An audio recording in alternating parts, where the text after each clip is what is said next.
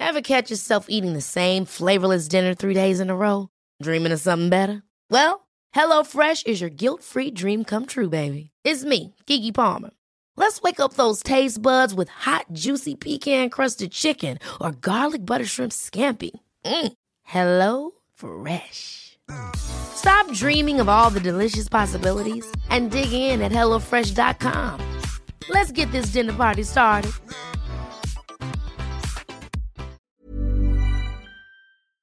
Vor 22 Jahren ereignet sich ein Verbrechen, das ganz Polen erschaudern lässt.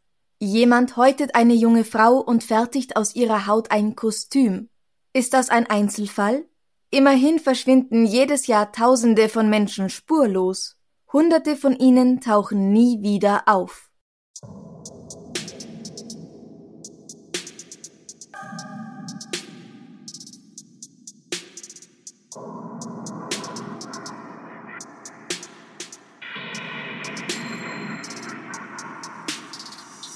Servus.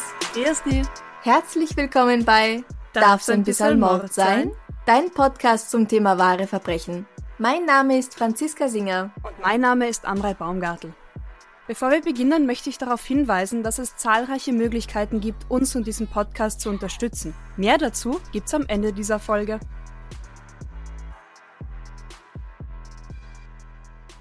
Am Morgen des 7. Januar 1999, bevor er sich mit seinem Schleppboot, der Roche, auf der Weichsel an die Arbeit macht, geht Mieczysław M. nachsehen, was sich am Vorabend in dem Propeller des Bootes verfangen hat. Es passiert schon mal, dass sich ein Autoreifen oder ein Ast in dem Propeller verkantet. Diesmal ist es weder das eine noch das andere. Es ist etwas Seltsames. Es sieht aus wie ein heller Sack und wie das stinkt. Dann erkennt er an dem seltsamen Ding ein menschliches Ohr und er informiert die Krakauer Polizei. Die stellt fest, was sich da im Propeller verfangen hat, ist die Haut einer Frau. Vermutlich wurde ihre Leiche von dem Propeller des Bootes gehäutet. Die Beamten beginnen sofort damit, den Abschnitt der Weichsel zu durchkämmen, den das Boot am Vortag befahren hatte. Sie finden den Kopf der Frau und Teile ihres Oberkörpers.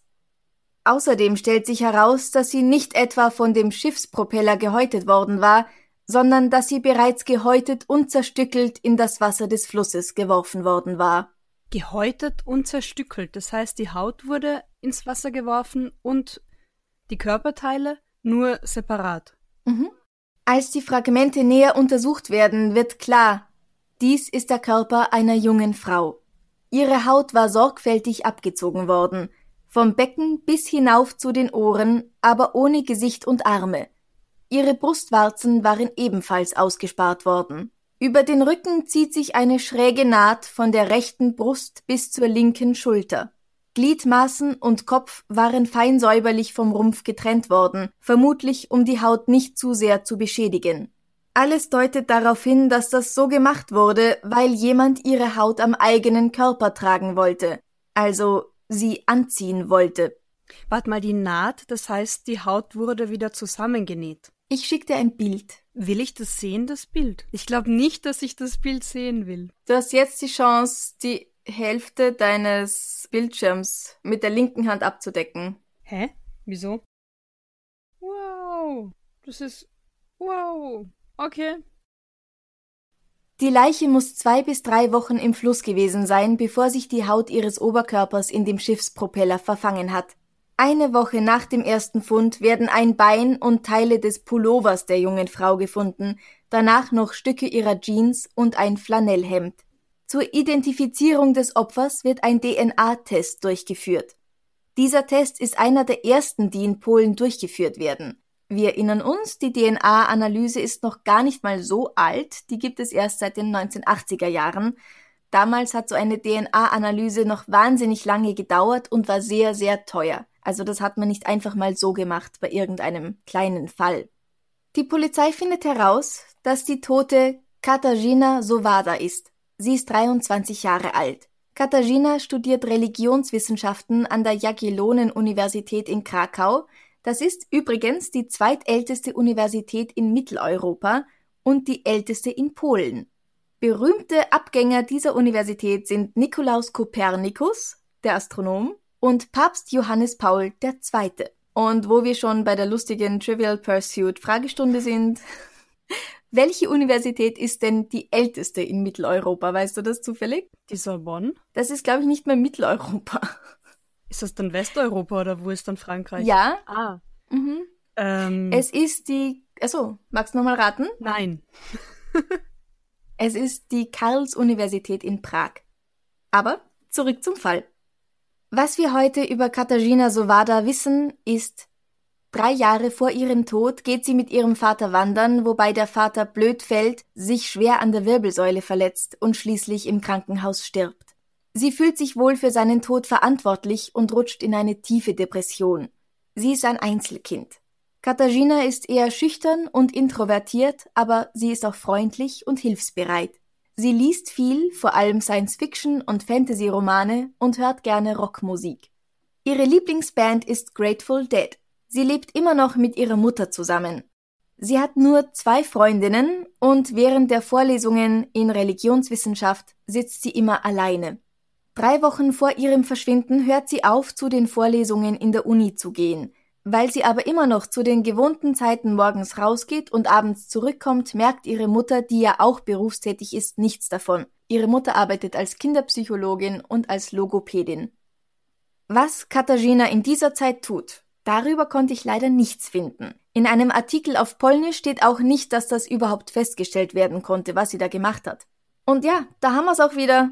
Damals, vor 20, 22 Jahren, ohne Handy, ohne Smartphone, das einen im Grunde auf Schritt und Tritt überwacht und nirgendwo Überwachungskameras, bist halt einfach verschwunden, ohne jede Spur.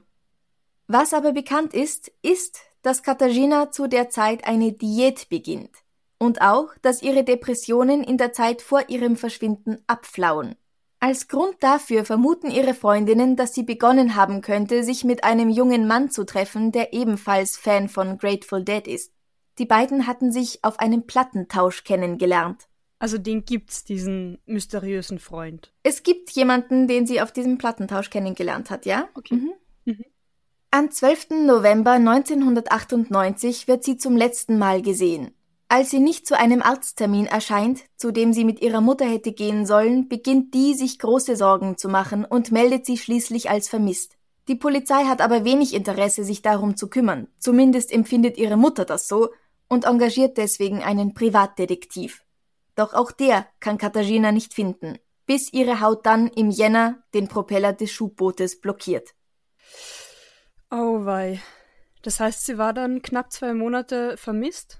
Ja, genau. Aber keine Ahnung, wie das Polizeiwesen damals in Polen war, aber wenn eine junge Frau verschwindet, dann mache ich mir doch Gedanken oder lass die suchen oder such die, oder? Theoretisch ja. Tja, Praktisch nicht, anscheinend. vielleicht haben sie sich gedacht, ja, ja, die hat irgendwen kennengelernt und ist mit dem halt davongelaufen. Hat sich mit der Mama gestritten vorher, das gibt die Mama natürlich nicht zu. Ja, aber ganz ehrlich, das Risiko gehe ich doch nicht so wirklich ein, oder? Also wenn ich einen vermissten Fall habe, wenn ich eine Person als vermisst melde, will ich dann echt auf das Risiko pokern, dass der oder die vielleicht nur weggelaufen ist? Nein? Gut, ich Sollte man nicht. Nein. Das ist doch besser, wenn ich dann den oder diejenige ähm, 500 Kilometer weiter wohlbehalten in einem Hotelzimmer auffinde, als zwei Monate später in einer Schiffsschraube, oder? Ja. Der Mord an Katarzyna Sowada ist beispiellos. In Polen hat es bis dahin noch nie ein ähnliches Verbrechen gegeben. Es gab zwar durchaus Fälle, in denen jemand sein Opfer zerstückelt hat oder Teile der Haut entfernt hat, aber nie auf diese Weise. Noch nie hat jemand beinahe die gesamte Haut abgezogen und dann auch wieder auf diese Weise zusammengenäht. Das amerikanische FBI und Profiler und Spezialisten aus ganz Europa werden hinzugezogen. Niemand kann nämlich auch leugnen, dass diese Geschichte mit dem Hautanzug irgendwie vertraut klingt. Du schaust so? so. Hannibal Lecter? Ja, genau, Buffalo Bill in das Schweigen der Lämmer. Ja. Aber wart, wann war der? Der ist Anfang der 90er rausgekommen. Ich hätte ihn später eingeordnet, also kein, okay, aha. Es reibt sich jetzt mit der Lotion ein. Das ist der Film, oder? Genau. Ja, ja, okay. Also es wird vermutet, dass sich jemand diesen Film als Vorbild genommen hat und jetzt selber Buffalo Bill spielt.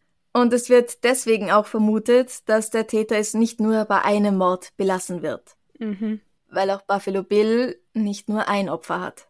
Und tatsächlich, dann geschieht der nächste Mord. Am 31. Mai 1999 erhält die Polizei von Krakau einen Anruf. Ein älterer Mann sagt, dass in seinem Haus in einem kleinen Dorf nahe der Stadt ein Mord geschehen ist und dass sein eigener Enkel der Täter ist. Im Keller dieses Hauses finden die Ermittler die Leiche eines Mannes. Das Opfer ist ein 50-jähriger Mann, Vitali, der Sohn des Mannes, der die Polizei gerufen hat. Er hängt kopfüber vom Fenstergitter im Keller wie so ein umgedrehtes Kreuz. Sein Kopf wurde vom Körper abgetrennt und die Haut vom Kopf abgezogen. Die hat der Täter, Wladimir, zu einer Maske genäht und mit Salz präpariert. Wladimir ist der Enkel des Mannes, der angerufen hat, und der Sohn des Toten.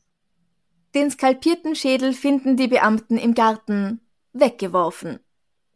Im Verhör gibt Wladimir zu, seinen Vater ermordet und sein Gesicht als Maske getragen zu haben. Zusätzlich hat er sich mit Trainingsanzug, Mütze und Schal wie sein Vater gekleidet und einen Tag lang damit versucht, seinen sehbehinderten Großvater zu täuschen. No way. Wirklich? Es ist ihm nicht ganz so gut gelungen. Mhm. Als Motiv nennt er Hass auf seinen Vater, einen russischen Immigranten, der seine Frau, Wladimirs Mutter, betrogen und ohne Geld in Naltschik in Russland zurückgelassen hatte, um mit seinem Vater und seinem Sohn ein neues Leben in Polen zu beginnen. Bei den Ermittlungen stellt sich heraus, dass Wladimir eventuell Katarzyna gekannt haben könnte. Beide studierten eine Zeit lang Psychologie an der Jagiellonski-Universität, aber sie waren nie im selben Kurs. Aber hat der Fall wahrscheinlich auch, also der erste Fall ja auch mediale Aufmerksamkeit erzeugt, oder? Also es könnte sich theoretisch ja auch nur um eine Nachahmung gehandelt haben. Theoretisch. Mhm. Okay.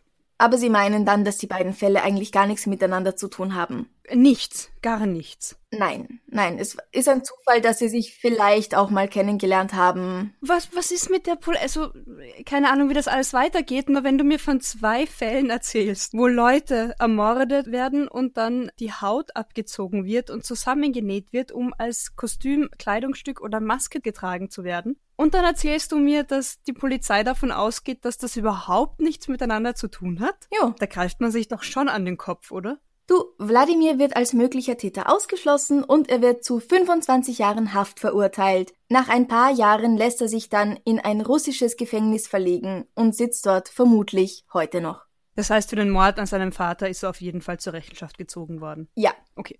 Ein weiterer Mann wird als Verdächtiger in Betracht gezogen. 1983 hatte Jan N., ein scheinbar völlig normaler, unauffälliger Bürger, eines Tages seine Frau und ihren gemeinsamen 17 Jahre alten Sohn ermordet und gehäutet. Laut einer Quelle ist sie seine Ex-Frau, aber ich kann nicht polnisch, also so genau weiß ich das auch nicht. Also seiner Frau entfernt er auch postmortem die Augen. Das heißt immer, es ist sehr persönlich. Ja. Dann zerstückelt er die Leichen, packt sie in Plastiktüten und beginnt sie in die Weichsel zu werfen. Dabei wird er jedoch beobachtet, verhaftet und schließlich auf unbestimmte Zeit in eine psychiatrische Anstalt eingewiesen. Na, es zeugt schon von einer gewissen Pechsträhne, wenn ich erfolgreich meine Familie umbringe, um dann bei der Beseitigung der Leichen an dem Fluss gesehen und festgenommen zu werden. Naja, aber so passiert das halt. Nein, eh, ich, wie gesagt, ich finde es ja auch gut. Es ist halt, ähm, jetzt ist man schon so weit kommen, was? Naja, wer soll ihn denn zu Hause aufhalten in seinem eigenen Wohnzimmer? Ja, stimmt auch wieder. Zur Zeit von Katarzynas Verschwinden ist Jan N. aufgrund seines schlechten Gesundheitszustandes zwar schon wieder frei, aber genau dieser schlechte Gesundheitszustand ist für die Polizei auch ein Grund, ihn aus dem Kreis der Verdächtigen auszuschließen. Im Juni 1992 wird die Leiche einer Frau in einem Koffer in der Nähe des Flusses Rava, etwa 80 Kilometer westlich von Krakau, gefunden. Der Kopf der Frau war abgetrennt worden und die Brustwarzen entfernt genau wie auch bei Katarzyna. Ihr Körper war gehäutet und zum Teil mumifiziert. Die Identität dieses Opfers und des Täters ist zum Zeitpunkt des Erscheinens dieses Artikels, in dem ich davon gelesen habe, unbekannt. Aber die Gemeinsamkeiten mit dem Fall von Katarzyna Sowada sind unbestreitbar. Könnte natürlich nur ein blöder Zufall sein. Oder einer von vielen Einzelfällen. Ganz genau. Im Jahr 2000, also ein Jahr nach der Entdeckung von Katarinas Leiche, kann auf ihrer Haut eine fremde DNA-Spur festgestellt werden. Sie wird mit allen Verdächtigen und sogenannten Persons of Interest verglichen, auch mit Sexualstraftätern, aber es kommt zu keinem positiven Ergebnis. Wie das gehen soll, eine fremde DNA-Spur festzustellen auf einem Körper, der schon zwei bis drei Wochen im Wasser gelegen hat, weiß ich ja nicht. Aber vielleicht haben wir ja einen DNA-Experten unter unseren Zuhörern, der oder die uns das sagen kann. Am besten per Mail an darfseinbisserl.gmail.com. Wir würden uns wahnsinnig freuen. Das ist wirklich spannend, ja. Ich glaube ja, auf der Haut wird es abgewaschen, oder? Also meines Wissens nach. Ja, das würde ich auch denken. Also kann sich maximal vielleicht in einem Gewebe oder so festgesetzt haben. Wurden alle Körperteile im Wasser gefunden? Ja, ja. Okay. Es wurde nicht alles von ihr gefunden. Ja. Aber was von ihr gefunden Aber alle wurde? Körperteile, die gefunden wurden, waren im Wasser. Okay, hm? ja gut. Der Fall kommt offiziell zu den Akten. Die Ermittler der Cold Case Unit arbeiten aber trotzdem weiter an der Aufklärung. Im Herbst 2011 wird dann der Hellseher Christoph Jakowski in die Untersuchungen einbezogen. In einem Interview sagt er, Die Polizisten holten mich vom Bahnhof ab und brachten mich zum Hauptquartier in Krakau. Das Polizeiarchiv X befand sich in der obersten Etage. Ich betrat einen überfüllten Raum mit mehreren Schreibtischen. Eine Kamera wurde eingeschaltet. An dem Gespräch nahmen der Staatsanwalt, ein Reporter und zwei oder drei Männer aus der Cold Case Unit teil. Sie gaben mir einen Teddybär, der dem Mädchen gehörte, sowie ein Buch und ein Notizbuch.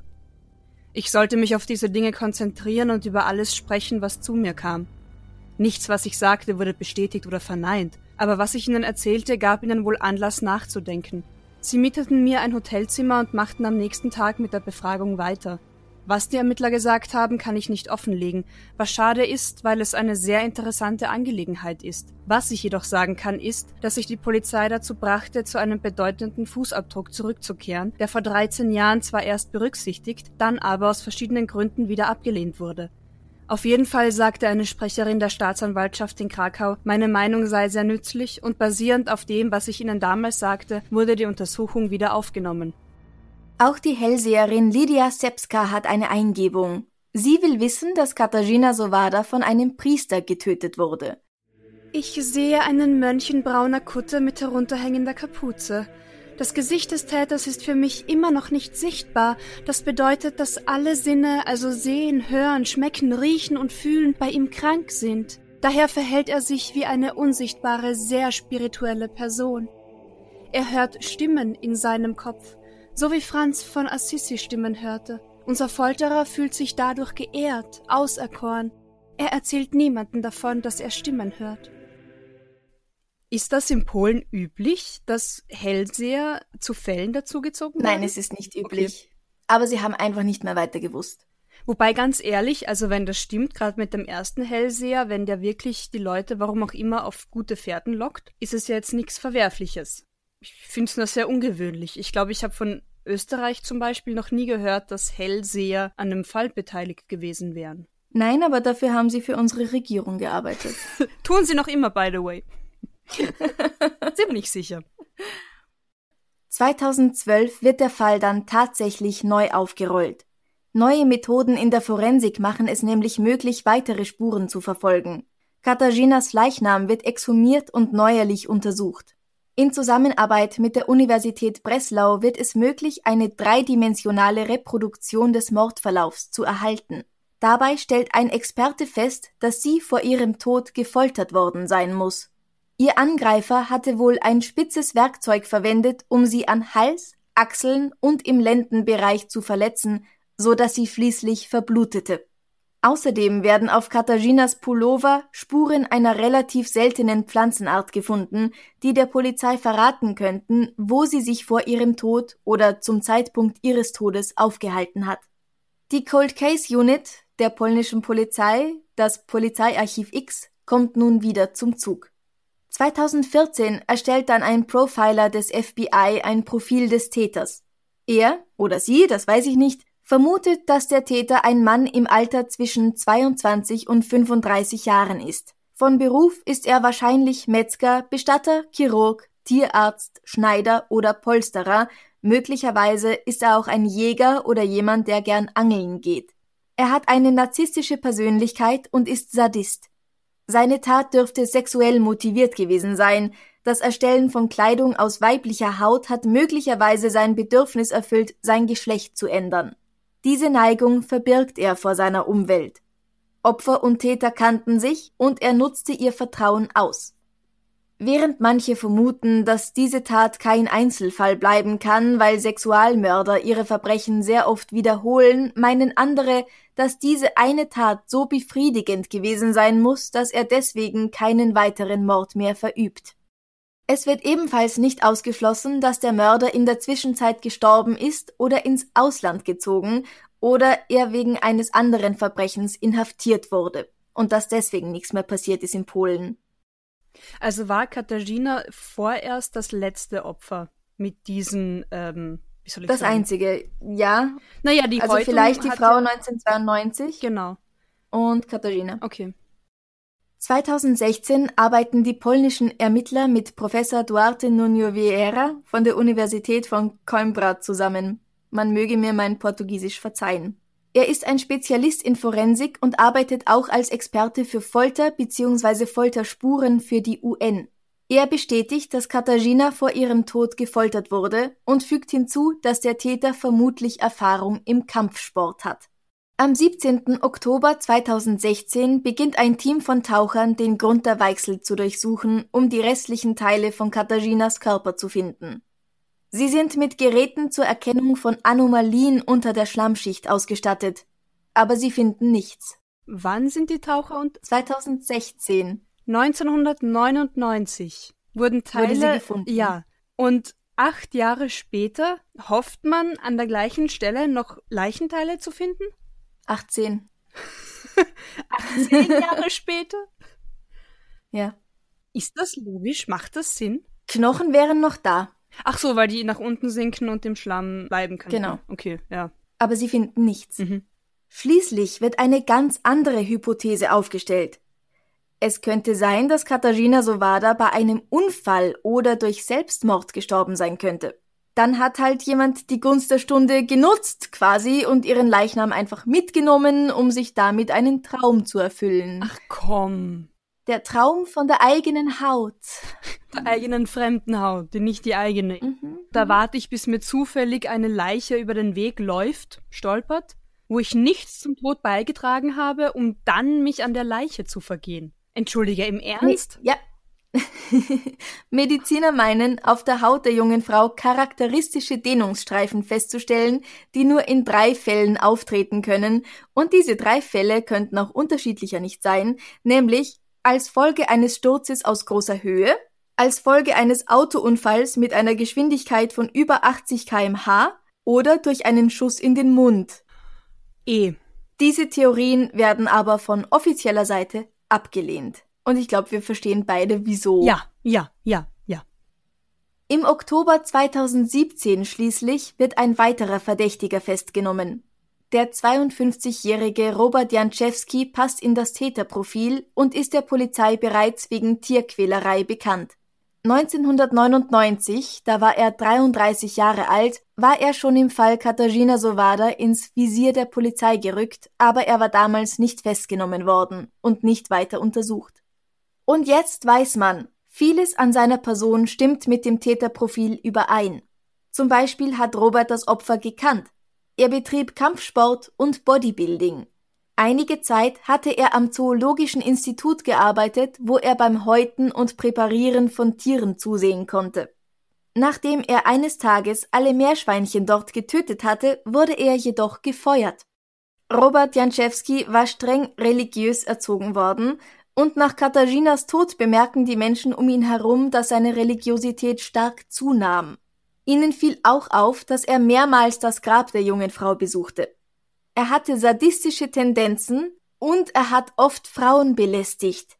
Zum Beispiel stalkte er eine seiner Nachbarinnen. Er geht abends oft an der Weichsel spazieren und es heißt auch, dass er gerne Frauenkleider und Damenunterwäsche trägt. Er passt also in den meisten Punkten voll in dieses Profil. Also bei der Unterwäsche würde ich wirklich sagen, whatever floats your boat. Zieh doch. Auf jeden Fall, Also- aber es passt in das Profil. Ja. Angeblich ist ein Hinweis eines Freundes der Grund, dass die Polizei Janczewski 19 Jahre nach Katarinas Tod noch einmal genauer unter die Lupe nimmt. Janczewski wird des vorsätzlichen Mordes beschuldigt und angeklagt. Der Mann leugnet, die junge Frau jemals gekannt zu haben. Aber sie haben wohl sehr oft dasselbe Kino zum Beispiel besucht. Mhm. Also wenn man sich immer wieder sieht, fast unmöglich, dass man einander dann nicht irgendwie kennt. Wobei das ja auch diese Begrifflichkeit ist, weißt du? Und wenn für sein Verständnis jemanden zu kennen, was weiß ich, jahrelange Freundschaft voraussetzt, dann kann er ja auch guten Gewissens sagen, ich kenne diese Frau nicht. Ich habe diese Frau nicht gekannt. Ich habe sie zwar drei Wochen lang immer wieder getroffen, aber ich kannte sie nicht. Richtig. Und ich habe sie Mhm. vielleicht sogar umgebracht, aber ich kannte sie nicht. Das ist immer Ja. diese Auslegung der Wahrheit und der Bedeutung In der dem Fall. Reiterei. Soweit ich weiß, ist Janczewski heute immer noch in Untersuchungshaft, bis endlich einmal die Gerichtsverhandlung stattfindet, die ihn dann für schuldig oder unschuldig befinden wird. Wirklich? Ich kann nicht Polnisch, aber Okay, ja. soweit ich weiß, wenn ich das alles richtig verstanden habe. Das heißt, es gilt rechtlich noch die Unschuldsvermutung. Genau. Er ist aber seit, na gut, was haben wir jetzt, seit drei, vier Jahren in Untersuchungshaft und wartet auf Warte, seine Ende Verhandlung. 2017, wir haben Anfang 20, Drei Jahre. zwei, zwei Jahre und ein bisschen was. Mhm. Das ist lang. Ich glaube nicht. Ich glaube, das ist des Öfteren so. Und das wird dann ja von der Strafe quasi weggerechnet. Das stimmt, ja. In einem Interview mit einer Zeitung sagt Katarinas Mutter auf die Frage, welche Strafe wäre für so einen Täter fair, Ich weiß es nicht. Ich habe so viele verschiedene Emotionen in mir. Einen Mörder zu isolieren ist die einzig mögliche Strafe, denke ich. Ich weiß nicht, was sonst. Ich kann schwer sagen, dass ich ihm den gleichen Tod wünsche, den meine Tochter erlitten hat, oder? Er sollte die höchstmögliche Strafe erhalten. Es ist unglaublich, dass man so etwas einer Person antun kann. Ich kann es nicht verstehen. Es ist so furchtbar, ich kann es kaum ertragen. Es ist schwer, über das Vergessen zu sprechen, weil ich immer damit leben muss. Aber ich möchte, dass der Mörder für das bestraft wird, was er getan hat. Eine Todesstrafe wäre in Ordnung. Puh, kann ich verstehen, glaube ich. ja, Und das mit dem Isolieren, ganz ehrlich, ähm, natürlich sind wir jetzt nicht also in der Situation, aber ich glaube, dass jetzt so totale Isolation als Strafe durchaus wirklich, wirklich eine heftige Strafe sein kann. ja, Jemanden komplett zu isolieren. absolut. Ja, psychisch das Allerschlimmste. Also, Ja. dass es, dass er da den Vogel vollkommen raushaut, verstehe ich. Oder fast vielleicht, vielleicht ist es auch schlimmer. Ich weiß es nicht. Wenn du jetzt weißt, als Strafe, du sitzt die nächsten 40 Jahre in Isolationshaft, da wäre eine Todesstrafe ja fast erlösender. Also ich kann jetzt Dann groß. Worte spucken, ich habe keine Ahnung, ich maß mir auch nicht an, da irgendwie jetzt. Das ist ja mit jeder, mit will ich mich auch gar nicht so emotional auseinandersetzen, aber ich glaube, dass so 40 Jahre Isolationshaft fast einer Todesstrafe gleichkommen. Oder eben emotional fast noch schlimmer ist. Ich weiß es nicht. Ja, und hoffentlich findet man es nie heraus. Hoffentlich finden wir es nie heraus. Ja, ja. Ja, das war der Fall vom Mord an Katarzyna Sowada. Krass. Das heißt, bis heute ist eigentlich nicht wirklich klar, wer das getan hat und was genau passiert ist. Ja. Hast du eine Theorie? Nein. Ich bin nur ein bisschen verärgert über diese Selbsttötungstheorie. Gut, die wurde von offizieller Seite ja eh nie wirklich anerkannt, hast du gesagt, aber Ja, auch die Unfalltheorien. Also diese Richtig. drei Sachen sind so unterschiedlich. Ja. Ich glaube, dass sie umgebracht wurde. Ich glaube nicht, dass ihr die Haut einfach so abgefallen ist und sich Ziemlich dann von sicher. selbst wieder zusammengenäht. ziemlich sicher. Die Frage ist halt, die mich noch sehr interessiert, wo ist der Rest ihres Körpers? Ja. Es ist nicht ihr ganzer Körper wieder aufgetaucht. Vielleicht durch die Schleuse durch, weiter runter die Weichsel getrieben, wo man halt dann nicht mehr gesucht hat. In irgendeinem Keller noch gebunkert für Ja. schlechtere Tage, was weiß ich. Polen ist ja ein sehr katholisches Land auch, oder? Mhm. Weil es immer von Mhm. Glauben und so die Rede ist, da ist der katholische Glaube gemeint. Ja, Vielleicht könnte man Glaubensstrukturen ein bisschen lockern und dadurch vielleicht manchen Menschen den Druck nehmen, ihre Bedürfnisse illegal und brutalst ausleben zu müssen, weil das eine Kirche und ein Glaube eh auch erlauben würde. Ich sage jetzt nicht, dass der Glaube daran schuld ist. Weißt du, was ich meine? das wäre generell so eine ganz gute Idee, glaube ich, ja. Also ich will jetzt auch dem Glaubenssystem per se, wenn jemand psychisch krank ist und ein brutaler Mörder ist, dann ist er das wurscht, ob er jetzt an eine Kirche glaubt oder nicht. Aber ich glaube einfach, dass sehr, sehr viel Leid für die Betroffenen, aber dann auch eben für Opfer von Gewaltverbrechen gemindert werden könnte, wenn Leute aufwachsen in dem Wissen, es ist okay sich in einen hm. anderen Körper zu wünschen, ein anderes Geschlecht zu wünschen. Das Einzige beim katholischen Glauben mit den zehn Geboten, du sollst nicht töten, finde ich gut. Du sollst nicht stehlen, finde ich gut, weißt du so? Aber der Rest. Ja, ist viel Schönes dabei. Genau. aber vielleicht wechseln auch nicht dieser Druck und dieses Unterdrücken, diese eigenen Bedürfnisse zu unterdrücken. Vielleicht explodiert das dann nicht gar so arg, wenn man das von vornherein irgendwie sanfter damit umgehen würde und offener und bewusster irgendwie. Liebe Amrei, weißt du, was Steady ist? Steady? Steady ist eine wahnsinnig coole Internetseite, über die man Podcasts unterstützen kann, zum Beispiel auch unseren. Mit ganz kleinen Geldbeiträgen ist man da schon ganz groß dabei und kriegt gestaffelt eben nach Betrag super coole Boni bis hin zu einer extra Bonusfolge und ja, kann uns sehr viel Freude bereiten. Nicht nur, dass man uns eben anhört, sondern auch, dass man uns wirtschaftlich ein klein wenig unter die Arme greift. Ganz genau. Die Homepage dazu ist steadyhq.com slash darf ein bisschen Mord sein. Und du kannst uns auch, lieber Zuhörer, liebe Zuhörerin, über Coffee unterstützen. Coffee ist auch so, aber statt einer monatlichen Mitgliedschaft kannst du uns da mit einer einmaligen Spende unterstützen. Das haben nach meinem Aufruf in der letzten Folge ganz viele Leute schon gemacht. Zum Beispiel die Lisa, Anonym, Clara, Anonym aus Karlsruhe, Mr. Birdie aus Frankfurt, Isabel, Nils, Chris, Marina, Christina, Sandra, Anonym aus Hannover, Shirin, Dani, Susanne, Tina, Marco, Mareike, Jana und Gregor, Dotje und natürlich unsere Kolleginnen Nika und Nina vom Podcast Murder Queens. Voll. Vielen, voll vielen cool. Dank an euch Danke, alle. Danke. Über Steady haben wir auch einige Mitglieder schon. Und zwar in der Kategorie Handlanger. Die Silke, die Elena, die Melina, Max, Grisou und Catherine. Als Spießgeselle, Sandra, Steffen, Judith. als Konsiliere Simon, Christiane, Ina und Manuel. und als Bossbabe. Sarah und Stefanie. Danke, danke, danke. Vielen, vielen, vielen, vielen Dank. Ihr seid wahnsinnig wichtig für uns, für unseren Podcast. Und gerade in diesen Zeiten jetzt wissen wir es umso mehr zu schätzen, wenn ihr Ja. auch an uns denkt und uns, wenn auch nur mit einem kleinen Beitrag, unterstützt und eure Wertschätzung so auch noch zeigt. Ganz genau. Also leicht ist es, glaube ich, gerade für niemanden. Deswegen ist es umso toller, wenn ihr auch an uns denkt. Vielen lieben Dank. Und jetzt geht's noch weiter mit was Schönem zum Abschluss. Bis bald. Machen wir noch was Schönes zum Abschluss? Ja, wir machen was Schönes, was ganz was Schönes zum Abschluss. Ich glaube, das ist auch so eine Klischee-Dating-Frage, oder? Ich weiß es nicht, aber ich finde es irgendwie lustig.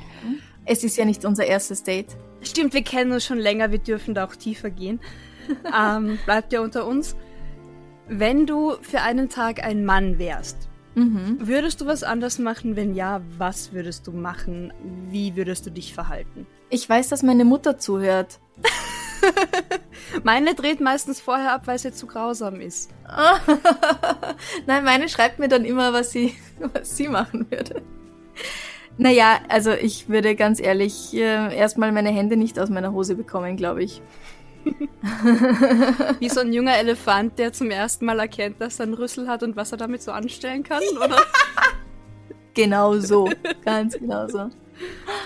Und ich hätte dann auch sehr gern Sex mit einer Frau, glaube ich, Mhm. um zu wissen, wie das ist. Mhm. Also das würde ich anders machen. Ähm, ansonsten, ich glaube eigentlich nicht, dass so ein großer Unterschied ist, ist zwischen den Geschlechtern, außer halt körperliche Dinge. Von dem her würde ich die körperlichen Dinge machen. Und du? Was würdest du machen, wenn du einen Tag ein Mann sein könntest? Also eh, wie du sagst, das offensichtliche. Von einer Brücke pinkeln. Entschuldigung. Uh, ganz tief runter so. Ja. Wir veranstalten, also wir zwei veranstalten ein Wettpinkeln. Von der Brücke. Ja. Wer weiter, wer mehr, wer was auch immer man Genau. dann ist. Ganz So. genau. Naja, also grundsätzlich, eh wie du sagst, es wäre absurd, wenn man das erleben könnte und sich dem dann verwehrt. Also natürlich wäre spannend zu wissen, wie sich dann Sex anfühlt und wie sich das überhaupt anfühlt. Oder ob man mhm. wirklich jeden zweiten Gedanken irgendwie an Sex verschwendet, sage ich jetzt mal, dummes Wort, aber es ist ja wirklich so.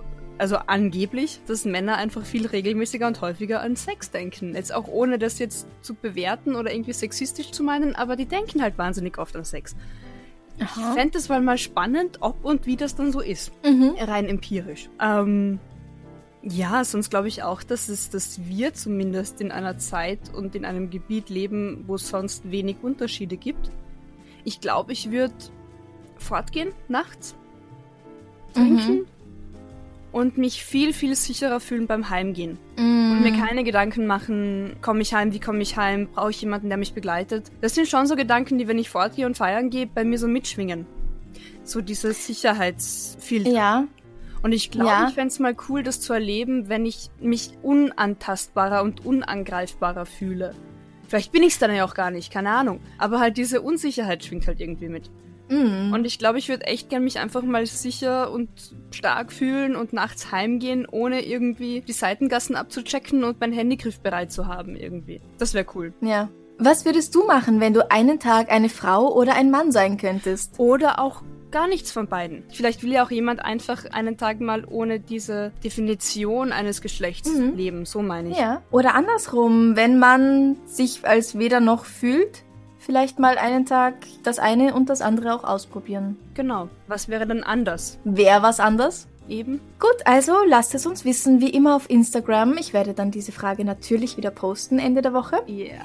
ich bin gespannt. und damit sagen wir Bussi, Bussi Baba. Baba.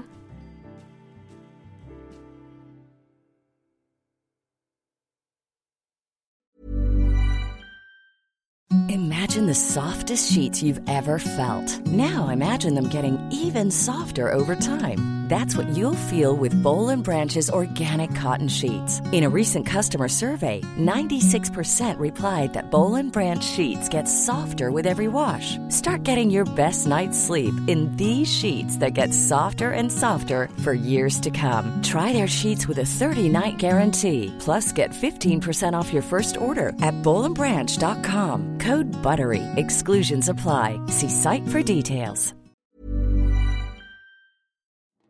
Liebe findet den unterschiedlichsten Ausdruck quer durch die Geschichte. Doch ist es wirklich immer Liebe? Lasst uns über Sex sprechen. Von skandalösen Stories aus der Antike über die Geschichte von Fetischen bis hin zu den unanständigen Geheimnissen berühmter Personen. Bei Liebesgeschichte gehen wir der Entwicklung der menschlichen Sexualität auf den Grund. Unterhaltsam, lehrreich und im besten Sinne des Wortes tabulos stellt Franziska Singer, das bin ich, jede Woche die Frage, wer, wann, mit wem und wie. Wer Liebesgeschichte überall, wo es Podcasts gibt.